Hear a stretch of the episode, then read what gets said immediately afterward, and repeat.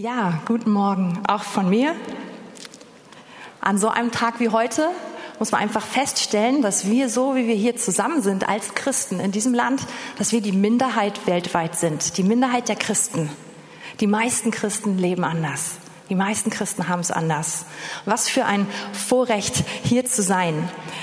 Und ich habe in den letzten, vor kurzem, habe ich so einen Vortrag mir angehört über das Thema Ausbildung im Judentum zur Zeit Jesu.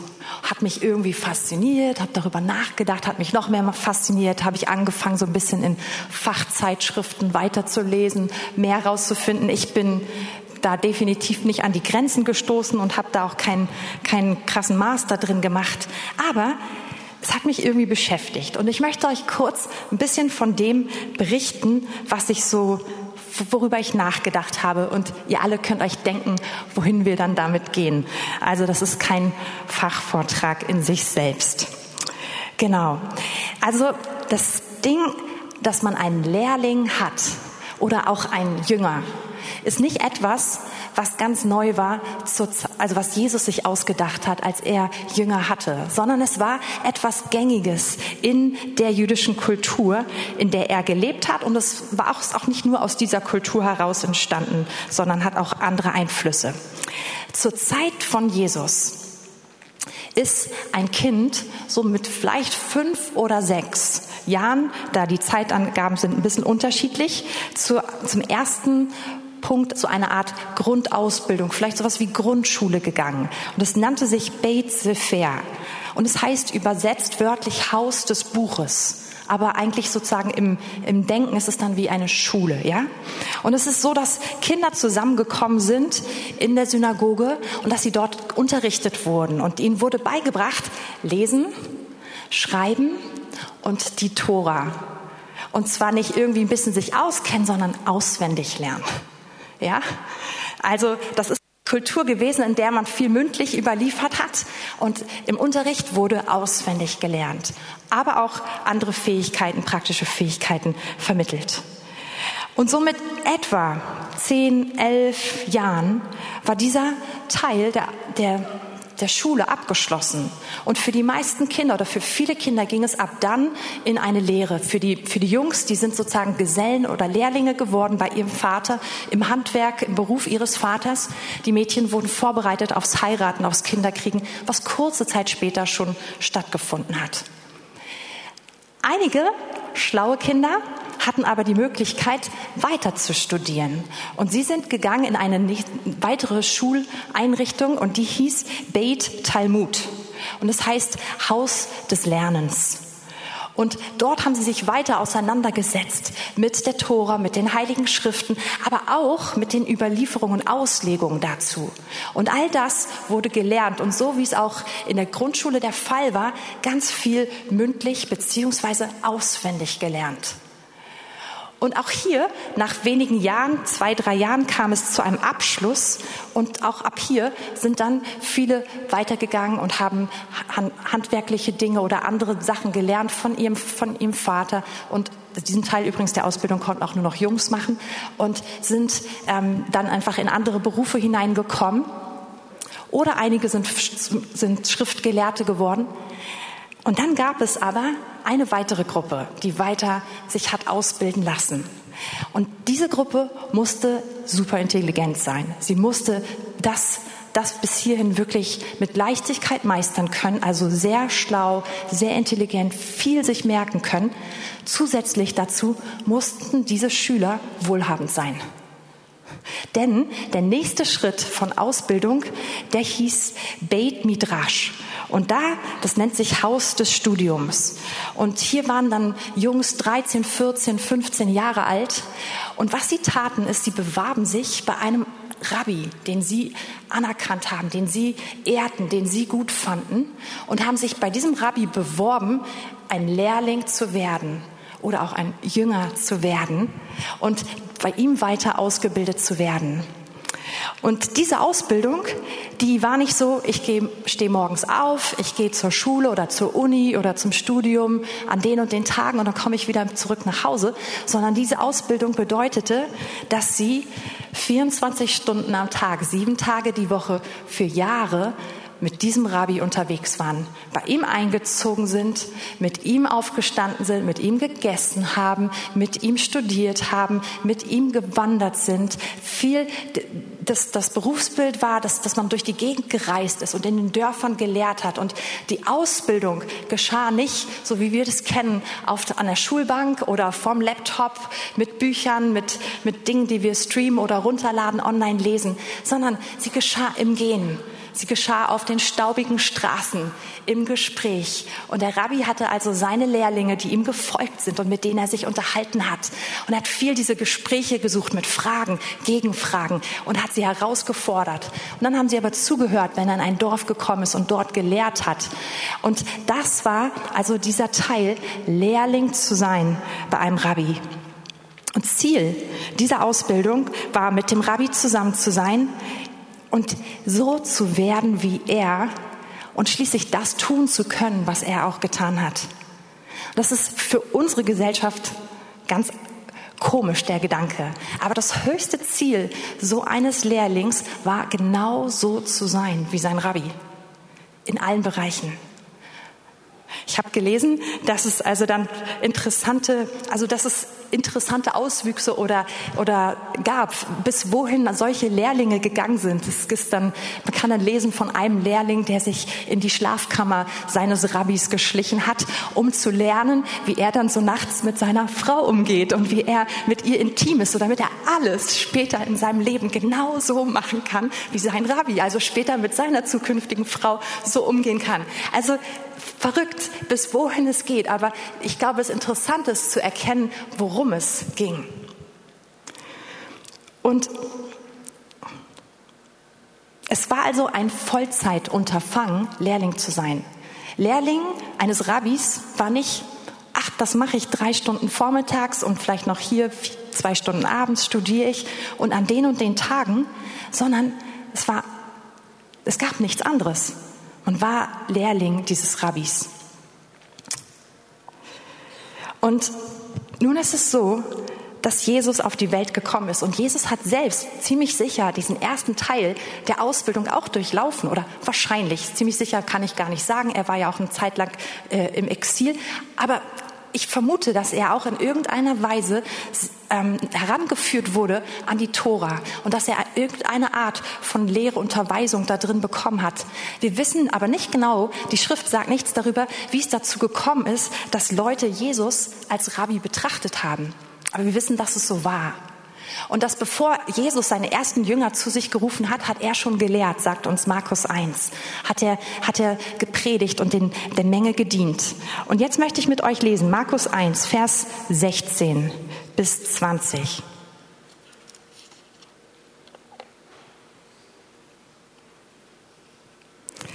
Als er aber am See von Galiläa entlang ging, sah er Simon und dessen Bruder Andreas. Sie warfen die Netze aus am See, denn sie waren Fischer. Und Jesus sprach zu ihnen, folgt mir nach. Ich will euch zu Menschenfischern machen. Da verließen sie sogleich ihre Netze und folgten ihm nach. Und als er von dort ein wenig weiter ging, sah er Jakobus, den Sohn des Zebedeus, und seinen Bruder Johannes, die auch im Schiff waren und die Netze flickten. Und sogleich brief er sie, und sie ließen ihren Vater Zebedeus samt den Tagelöhnern im Schiff und folgten ihm nach. Und was so interessant ist hier an dieser Stelle, Jesus macht es anders. Hier kommen nicht Jünger zu ihm und bewerben sich und bringen ihre Unterlagen mit und sagen, so schlau bin ich, das habe ich gelernt. Oder kommen, um interviewt zu werden und gecheckt zu werden, ob sie gut genug sind. Sondern Jesus kommt und geht zu Jüngern.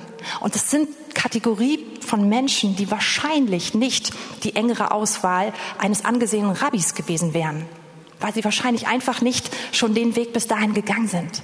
Und Jesus kommt zu ihnen.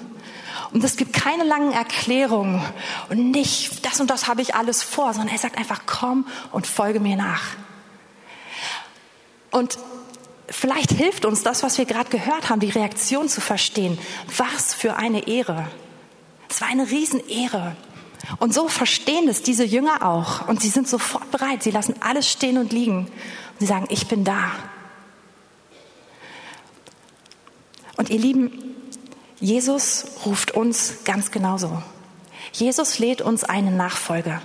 Und das Schöne daran ist, wir sind nicht qualifiziert, weil wir schon alles vorher gut geleistet haben, weil wir uns schon so wahnsinnig gut auskennen in seinem Wort, weil wir ihn schon überzeugt haben durch alles, was wir vorher geleistet haben, sondern Jesus. Und ich meine, wer, wenn, wem möchte man folgen, wenn nicht ihm? Er ist der, der sagt, komm und folge mir nach. Was für eine Ehre, dass wir es dürfen, einfach so ohne vorher über diese Riesensta über diese hohen, diese hohe Stange zu springen, wie im Hochsprung, ja, sondern dass er sagt, ich will dich. Jesus macht es klar, ich bin gekommen, um die zu rufen, die, die, die krank sind. Ich bin der Arzt. Ich bin nicht gekommen, um Gerechte zu rufen, sondern ich bin gekommen, um die zu rufen, die ungerecht sind, aber dies wissen zur Umkehr. Und Jesus ruft uns und das, was wir brauchen, ist zu wissen, ja, ich will, ich brauche es. Ich brauche es. Und Jesus ist mit seinen Jüngern unterwegs gewesen und er hat sich er hat sich so verhalten, wie sich ein Rabbi verhalten hat. Er ist mit ihnen, er, sie haben mit ihm gelebt. 24 Stunden am Tag, sieben Tage die Woche und das über Jahre. Sie sind umhergewandert, so lesen wir es in der Bibel, wie sie von Ort zu Ort gegangen sind. Sie haben wahrscheinlich kampiert, sie mussten sich organisieren mit Essen, mit Trinken, mit Proviant, Sachen von A nach B bringen.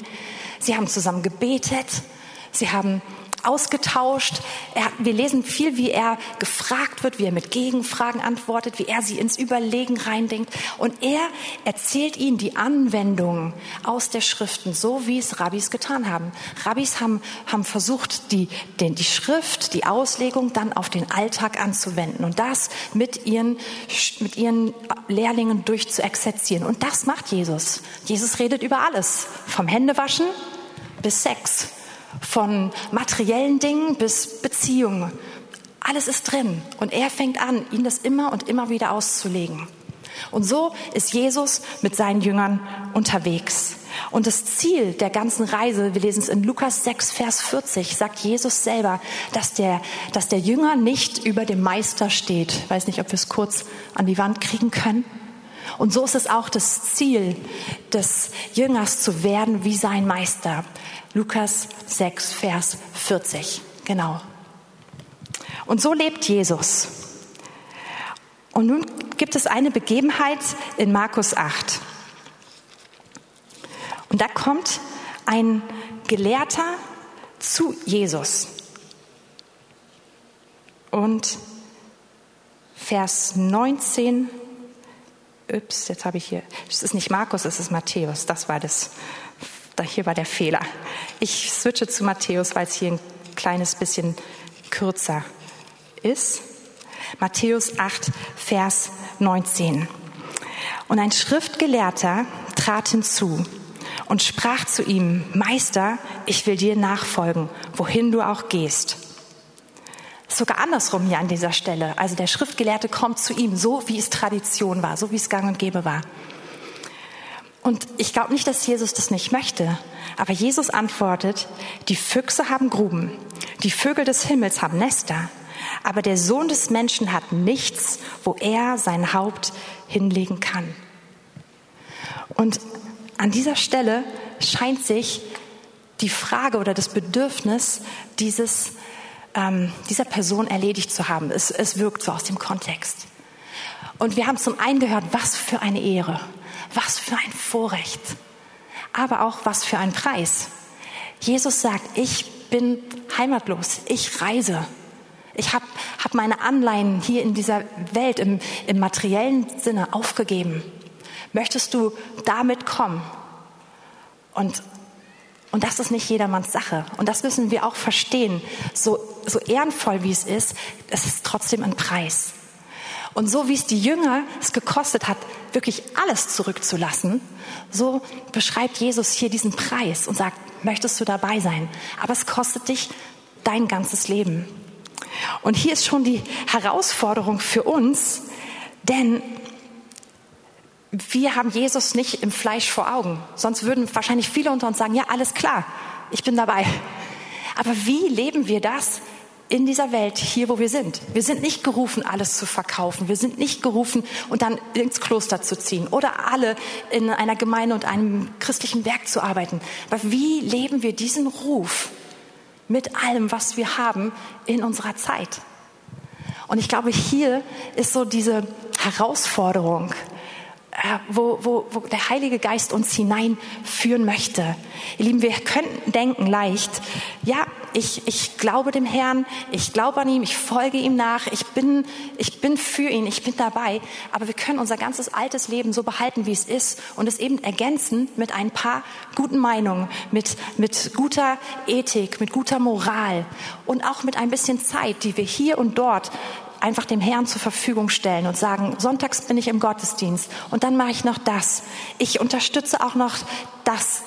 Aber wie leben wir diese Nachfolge mit allem, wo wir all das geben, was wir sind, was wir haben?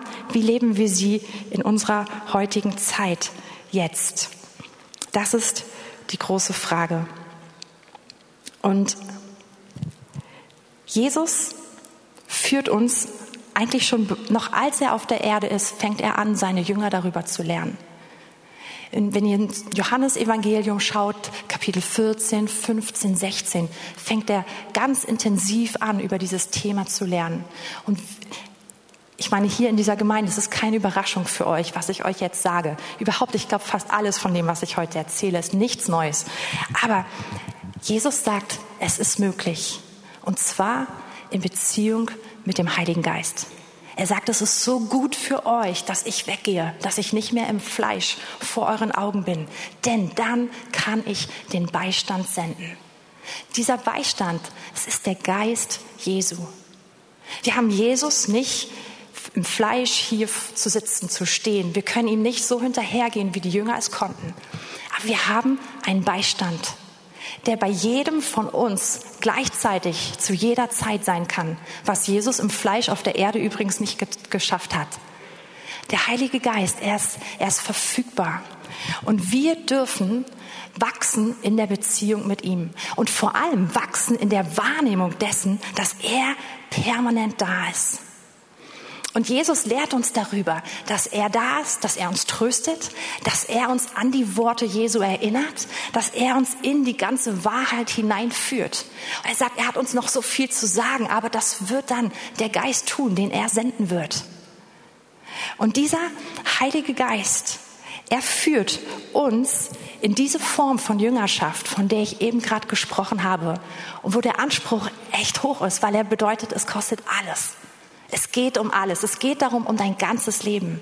Nicht nur um kleine Aspekte oder um die Bereiche, wo wir eine Not haben oder um die Bereiche, wo wir es uns wünschen, sondern um alles.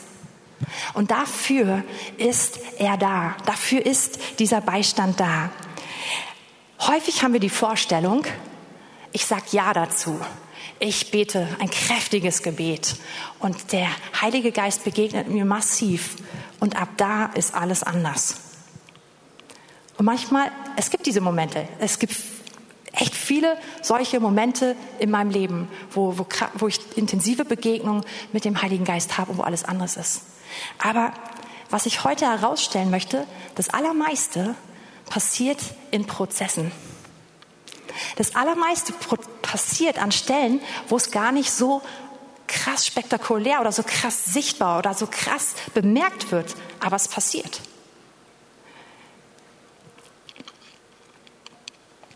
Und es ist eben keine Automatik, auch in dem, wo ich den Heiligen Geist einmal einlade, dass ich automatisch in dieser Form von Nachfolge bin, sondern wir müssen es erlernen. Wir müssen es üben, wir müssen es erlernen. Und wie machen wir das? Wir machen es mit den Mitteln, mit denen es die Leute schon vor 2000 Jahren gemacht haben. Wir machen es mit den Dingen, die das Wort Gottes uns beschreibt und wozu es uns einlädt. Und es gibt einige, oh, ich habe noch nicht das allerbeste Verb dafür, einige Dinge, die wir praktizieren, wo sogar im Wort Gottes immer wieder steht, tut es unablässig, tut es ohne Pause, hört nicht auf, fortwährend, immer wieder. Wir sind eingeladen, zum Beispiel dem Herrn zu danken, alle Zeit, für alles. Wir sind eingeladen, in Lob und in Dank vor ihm zu sein. Und auch dieser Anspruch klingt enorm hoch. Hör nicht auf, egal wo du bist, egal was passiert, egal wann, lob ihn. Diese gleiche Einladung gibt es zum Thema Gebet. Im Epheserbrief zum Beispiel und an vielen anderen Stellen. Wir sollen nicht aufhören zu beten. Wie geht denn sowas? Es gibt die Einladung Jesu, in ihm zu bleiben und in seinen Worten zu bleiben, fortwährend mit seinem Wort uns auseinanderzusetzen. Und das sind, das sind die Dinge, die unsere Geschwister schon vor Jahrtausenden praktiziert haben und, und zu denen wir immer noch gerufen sind, nämlich im Wort Gottes zu sein, still zu sein vor unserem Gott, bei ihm zu sein, ihm nahe zu kommen, alles andere zum Stoppen zu bringen, alles andere aufhören zu lassen, einfach vor ihm zu sein, sein Wort zu lesen, seine Stimme zu hören, unser Herz vor ihm auszugießen, unser Lob, unser Dank ihm zu geben, unsere Fragen mit ihm im Dialog zu sein aber auch hier zusammenzukommen als Geschwister und ihn zu loben. Und all das sind Punkte, die wir lernen müssen. Es braucht Übung da drin, besonders in unserer Zeit. Ich glaube, dass es noch nie herausfordernder war für eine Generation, die gelebt hat auf der Erde, das umzusetzen, als für unsere Generation. Ich habe gelesen, dass während der Corona-Zeit, es gibt so eine deutsche Studie, dass Jugendliche im Schnitt über 70 Stunden pro Woche an ihrem Handy verbracht haben und online verbracht haben. Und ich weiß, wir alle wissen, gerade während Kontaktsperren und, lange Zeit darüber hinaus war auch Lernen digital. Aber dummerweise in diesen gleichen Statistiken kommt raus, dass das Lernen 3,6 Stunden dieser Zeit ausgemacht hat. Und der ganze Rest davon ist, ist was anderes. Und das ist eine riesen, riesen Zahl. Und natürlich ist es herausfordernd, wenn ich 6, irgendwas Stunden am Tag im Schnitt in einer Generation lebe, die an ihrem Handy oder an anderen Devices unterwegs ist und online ist, auf bestimmten Plattformen unterwegs ist. Wo habe ich diese Zeit? Dummerweise kommen wir Älteren gar nicht so krass viel besser bei weg. Die Zeiten, die wir verbringen, zum Beispiel mit Streaming-Angeboten, die wir aber auch online verbringen, die wir auf anderen Plattformen unterwegs sind, die sind auch riesig, riesig hoch. Und ich weiß nicht, ob du überhaupt so ein Typ bist, der da in dieser Welt so eingetaucht ist. Ich bin an manch, also ich, ich, ich benutze das Internet super gerne und ich bin auch gerne auf YouTube und allem unterwegs. Aber an manchen Stellen bin ich so ein bisschen digitaler Dinosaurier. Ja, also ich, ich kann mein Handy auch einen ganzen Tag in der Ecke liegen haben und vergessen. Ich vermisse es gar nicht so doll. Das ist vielleicht nicht das, was mich so zieht. Aber ich habe dann vielleicht mehr dieses Marter-Problem. Ich fühle mich dafür für 100 andere Sachen verantwortlich. Und unterm Strich bin ich genau in der gleichen Situation, wo vielleicht die jungen Leute sind, die ihre sechs, sieben Stunden am Telefon absolvieren wollen. Ich bin mit anderen Dingen beschäftigt. Und ich bin genau nicht mehr da, wo die Jünger waren, die Jesus nachgefolgt sind. Die nämlich gesagt haben, ich lasse alles zurück, es ist gar nicht mehr da. Ich bin bei Jesus. Und meine, mein Punkt heute ist, diesen Raum zu schaffen, wo wir wirklich alles andere zurücklassen und bei ihm zu sein. Und es ist so einfach, es ist so logisch, wir sagen es ständig, aber trotzdem ist es auch irgendwie herausfordernd in der Zeit, in der wir leben. Wenn wir uns nicht dessen bewusst sind, warum wollen wir es machen? Um mit ihm zusammen zu sein um mit unserem Meister zusammen zu sein, um dem Heiligen Geist zu erlauben, Jesus in uns groß zu machen, uns an ihn zu erinnern, ihn so richtig vor unsere Augen zu malen, sodass wir ihn einfach sehen, egal wo wir sind, dass wir ihn wahrnehmen. Und was so interessant daran ist, wenn wir mehr einsteigen, mehr diese Dinge praktizieren und mit dem Heiligen Geist da graben, und es genießen, mit ihm in Partnerschaft zu sein, uns von ihm führen zu lassen, dann werden Dinge leichter. Unsere, unsere Sicht verändert sich, unser Wollen verändert sich, das, was wir begehren, das, wonach wir uns, wo, wo, woran wir uns orientieren, all das verändert sich recht automatisch, über Zeit hinweg. Nicht immer sofort, aber es, es verändert sich merklich. Nichts anderes hat zum Beispiel der Brother Lawrence oder Bruder Lorenz ähm, ausgedrückt, der gelehrt hat darüber, practicing the presence, zu lernen, in der Gegenwart Gottes zu leben. Die Gegenwart Gottes ist da, gar keine Frage. Aber wir dürfen lernen, darin zu leben. Und ihr Lieben, wie wollen wir folgen, wenn wir das nicht sehen? Wir müssen in dieser Gegenwart Gottes leben können, lernen, da drin zu bleiben, um Jesus folgen zu können. Und ich möchte euch ein kurzes Beispiel heute noch mitgeben. Und zwar, ich finde etwas, was es gut veranschaulicht, was ich heute zum Ausdruck bringen möchte, ist ähm, ein, ein, eine Erkenntnis oder ja, und zwar über Muskelgedächtnis. Ich weiß nicht, wer von euch weiß, was ich damit meine. Ich bin jetzt nicht so der Mega-Sportler. Von daher habe ich ein anderes Feld, woran ich es erklären möchte. Und zwar das Thema Gesang. Als ich angefangen habe, in der Gemeinde zu singen, ich glaube, das war vor über 20 Jahren, ähm, ich war irgendwie auf einmal in einem Anbetungsteam. Es war voll schön, es hat Spaß gemacht. Und was man da normalerweise macht, man kommt einmal die Woche zusammen und man probt, so für zwei Stunden. Also man singt zwei Stunden Vollgas mit einer ganzen Band. Das ist eine große Geräuschkulisse. In der alten Gemeinde hatten wir auch nicht so eine hübschen Kopfhörer und jeder konnte sich einstellen, was er hört. Es gab so eine Monitore, wie sie hier stehen, und auch ein für viele zusammen. Sprich, wir kamen alle Vollgas aus diesem Ding rausgescheppert. Und man stand dann also hier und hat gegen dieses Teil angesungen. Ne? Ich kann's, ich höre mich, ich komme noch lauter. Also in diesem Wettbewerb war ich mit dieser Box. Und ich war im Prinzip jede Woche nach der Bandprobe platt. Meine Stimme war richtig durchgeraucht. Dummerweise, auch vor jedem Gottesdienst und jeder Veranstaltung, wir fangen meistens anderthalb Stunden früher an mit Soundcheck, wir spielen die Sachen durch. Diese Zeit war super. In dieser Zeit hatte ich meine Stimme im Griff, aber nach dieser Zeit war ich durch. Ich war platt. Und dann ging erst der Gottesdienst los und ich war so, äh, krächzt. Da kam nichts mehr raus, keine Kontrolle. Irgendwann kam ich auf die Idee, vielleicht brauche ich Gesangsunterricht.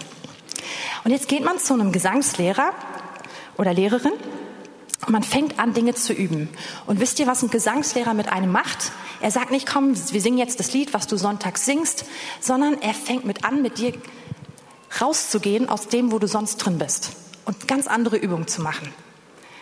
Man macht, also man lernt Theoriesachen und vor allem auch praktische Sachen, aber außerhalb von dem, wo man sonst drin ist. Also man fängt an mit Aufwärmen und oh, macht so eine Sachen, ne?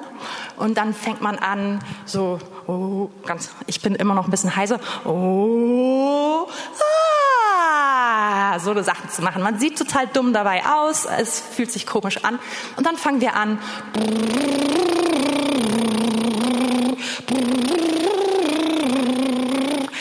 das hat nicht so viel zu tun mit dem, was ihr sonntags hier hört. Ne?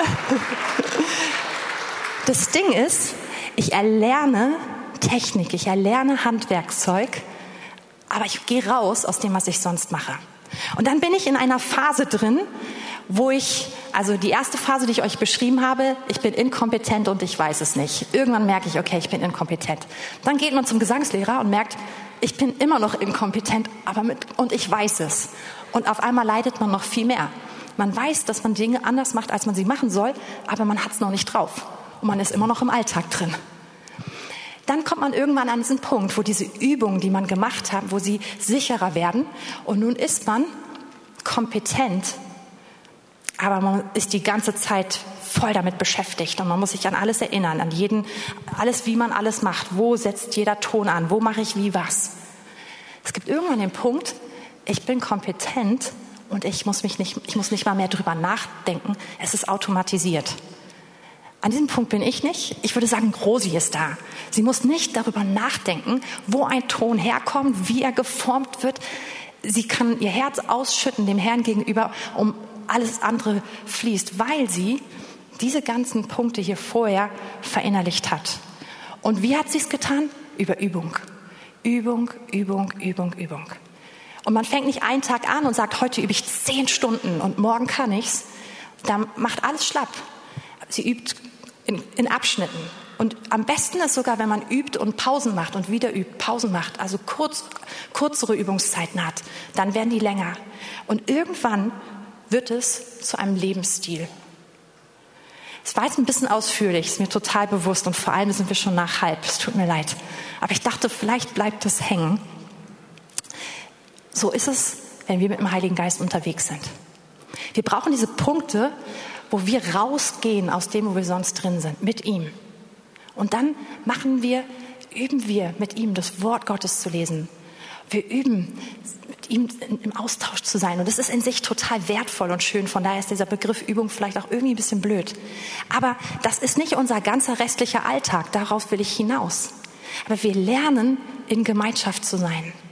Und wir kommen immer mehr an diesen Punkt, wo wir merken auf einmal jetzt, oh, ich habe es schon wieder verloren. Und das ist nichts Schlechtes, ganz im Gegenteil. Das ist ein Punkt, wo du merkst, ah, du merkst, dass du inkompetent bist an bestimmten Stellen. Das ist gut. Weiter üben. Und dann merkst du, ah, ich kann es mir vergegenwärtigen. Ich bin in einer herausfordernden Situation. Ah, ich kann mich dran erinnern. Er ist da, er ist da.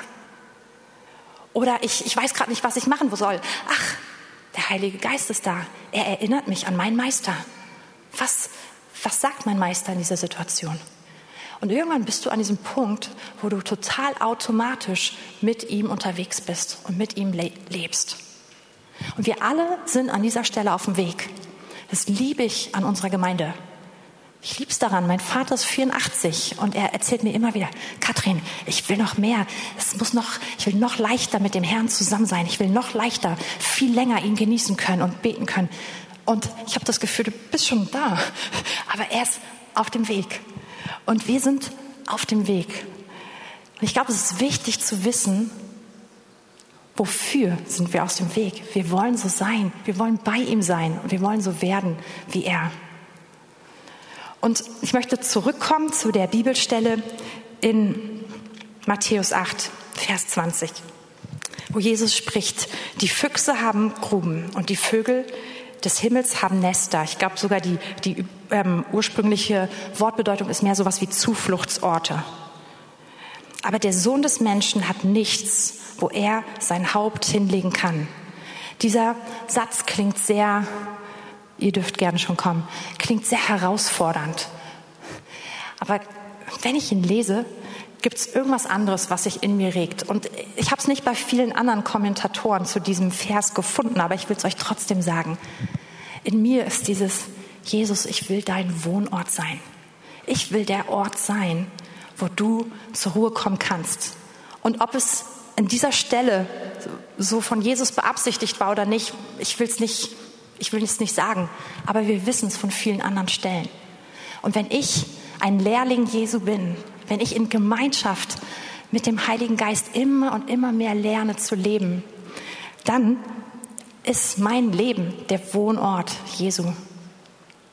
Und dann ist es so wie bei Johannes, der Apostel Johannes. Wir lesen, dass er an der Brust Jesu lag, wenn sie um den Tisch gelegen haben. Dann hat er sich angelehnt und ich weiß nicht, ob du das mal ausprobiert hast, aber wenn du jemanden an deiner Brust hast, wenn du jemanden tröstest, wenn du zum Beispiel mit jemandem betest und, und der legt seinen Kopf auf, auf deine Seite raus, oder wenn ich meinen Sohn im Arm habe und ihn nehme, dann lege ich meistens meinen Kopf auf ihn. Und ich will dieser Ort sein für Jesus. Wie gesagt, ich weiß nicht, ob es in dieser Stelle gemeint ist, aber das ist immer, wenn ich diese Stelle lese, sage ich, ich will dieser Wohnort sein, Jesus. Und das passiert nicht durch einen Gedanken oder durch eine Entscheidung, sondern es passiert im Dranbleiben und in dem, dass ich rausgehe, immer wieder aus dem, wo ich drin bin, dass ich Raum schaffe, so wie wir es gesungen haben heute, und dass ich, dass ich in diesen Punkt gehe, wo ich mit, mit dem Heiligen Geist alleine bin und dann erlebe, wie er Jesus vor meine Augen malt, wie er mich tief in die Gemeinschaft auch zu ihm selbst, zum Geist Gottes führt. Und meine letzte Woche war recht chaotisch. Sie startete damit, dass letzten Sonntagmorgen oder schon in der Nacht zum Morgen unser Sohn äh, 40 Fieber hatte und ich konnte nicht zum Gottesdienst kommen. Ich, dann dachten wir am Mittag, ach, das ist durch und dann ging es wieder weiter und so ging es über die nächsten Tage. Und ich hatte drei Tage lang ein Kind, drei Arbeitstage, Montag, Dienstag, Mittwoch ein Kind zu Hause. Aber die Woche geht weiter und trotzdem kommt ein Sonntag. Und mein ganzer Zeitplan war über den Haufen geschmissen. Dann hatten wir echt viele viel vor. Wir hatten einen, großes, einen großen, tollen Abend am Freitag vorzubereiten. Und es gab viele andere ähm, akute Dinge, die so aufgeploppt sind über der Woche und die mich immer und immer und immer wieder aus meinem Ding raus, aus, aus meinem Plan rausgeholt haben. Dann gibt's gibt's traurige Ereignisse oder stürmische Ereignisse. Und was so schön war zu merken, ich hatte vorher viel über dieses Thema meditiert. Und ich war schnell an diesem Punkt, wo ich gemerkt habe, ja, ich habe es gerade nicht, aber ich kann es jetzt wiederholen. Ich kann aktivieren, dass ich bei ihm bin. Und ich kann aus, raustreten aus allem. Und der Heilige Geist hat mich immer wieder dann geführt und mir gezeigt, was, was sagt Jesus gerade. Hat mir häufig auch in bestimmten Dingen einfach Jesus offenbart. Und wenn um mich herum Sturm ist, dann hat er mir Jesus gezeigt, wie er einfach im Boot schläft. Und hat gesagt, Kathrin, leg dich dazu. Komm zur Ruhe. Ich habe alles im Griff. Und wir können einfach das immer und immer wieder ergreifen und erleben. Dazu möchte ich euch einladen. Ich bete. Herr, wir danken dir so sehr dafür. Jesus, wir danken dir, dass du unser Meister bist. Dass du unser Rabbi bist. Und dass du uns eingeladen hast, dir nachzufolgen. Und ich möchte einfach beten, dass du uns hineinrufst in diese Form von Nachfolge. Das ist nichts Neues und die, viele von uns, wir haben uns längst entschieden und sind längst dabei, es zu praktizieren. Ich bete, dass du uns fokussierst darin und dass wir es genießen, es zu lernen, dich wahrzunehmen, durch deinen Geist, mit dir unterwegs zu sein. Lehr uns, mit dir zu laufen mit dir zu essen, mit dir im Gespräch zu sein, von dir zu hören in unserem Alltag. Wir brauchen dich, Heiliger Geist, dass du uns führst. Und wir beten, dass du uns zu der Sorte Nachfolger machst, zu der einzigen Sorte, die es gibt, nämlich zu Lehrlingen, zu Jüngern. Und ich danke dir, Heiliger Geist, dass du diese Sehnsucht jetzt in unseren Herzen, da tiefer reinzugehen, dass du sie groß machst. Ich danke dir, Heiliger Geist, dass du jedem Einzelnen von uns jetzt zeigst, wo ist der Punkt, den ich besonders nehmen soll. Was sprichst du zu mir? Und ich bete, Heiliger Geist, dass du uns in der kommenden Woche, dass du uns erinnerst. Und dass, dass selbst wenn wir wieder, wenn wir wieder in unser altes Leben, in die normalen Abläufe zurückgehen, dass du uns erinnerst und dass wir auf einmal uns bewusst werden, Moment mal, das wollte ich nicht. Heiliger Geist, führ uns immer wieder zurück zu dir. Amen.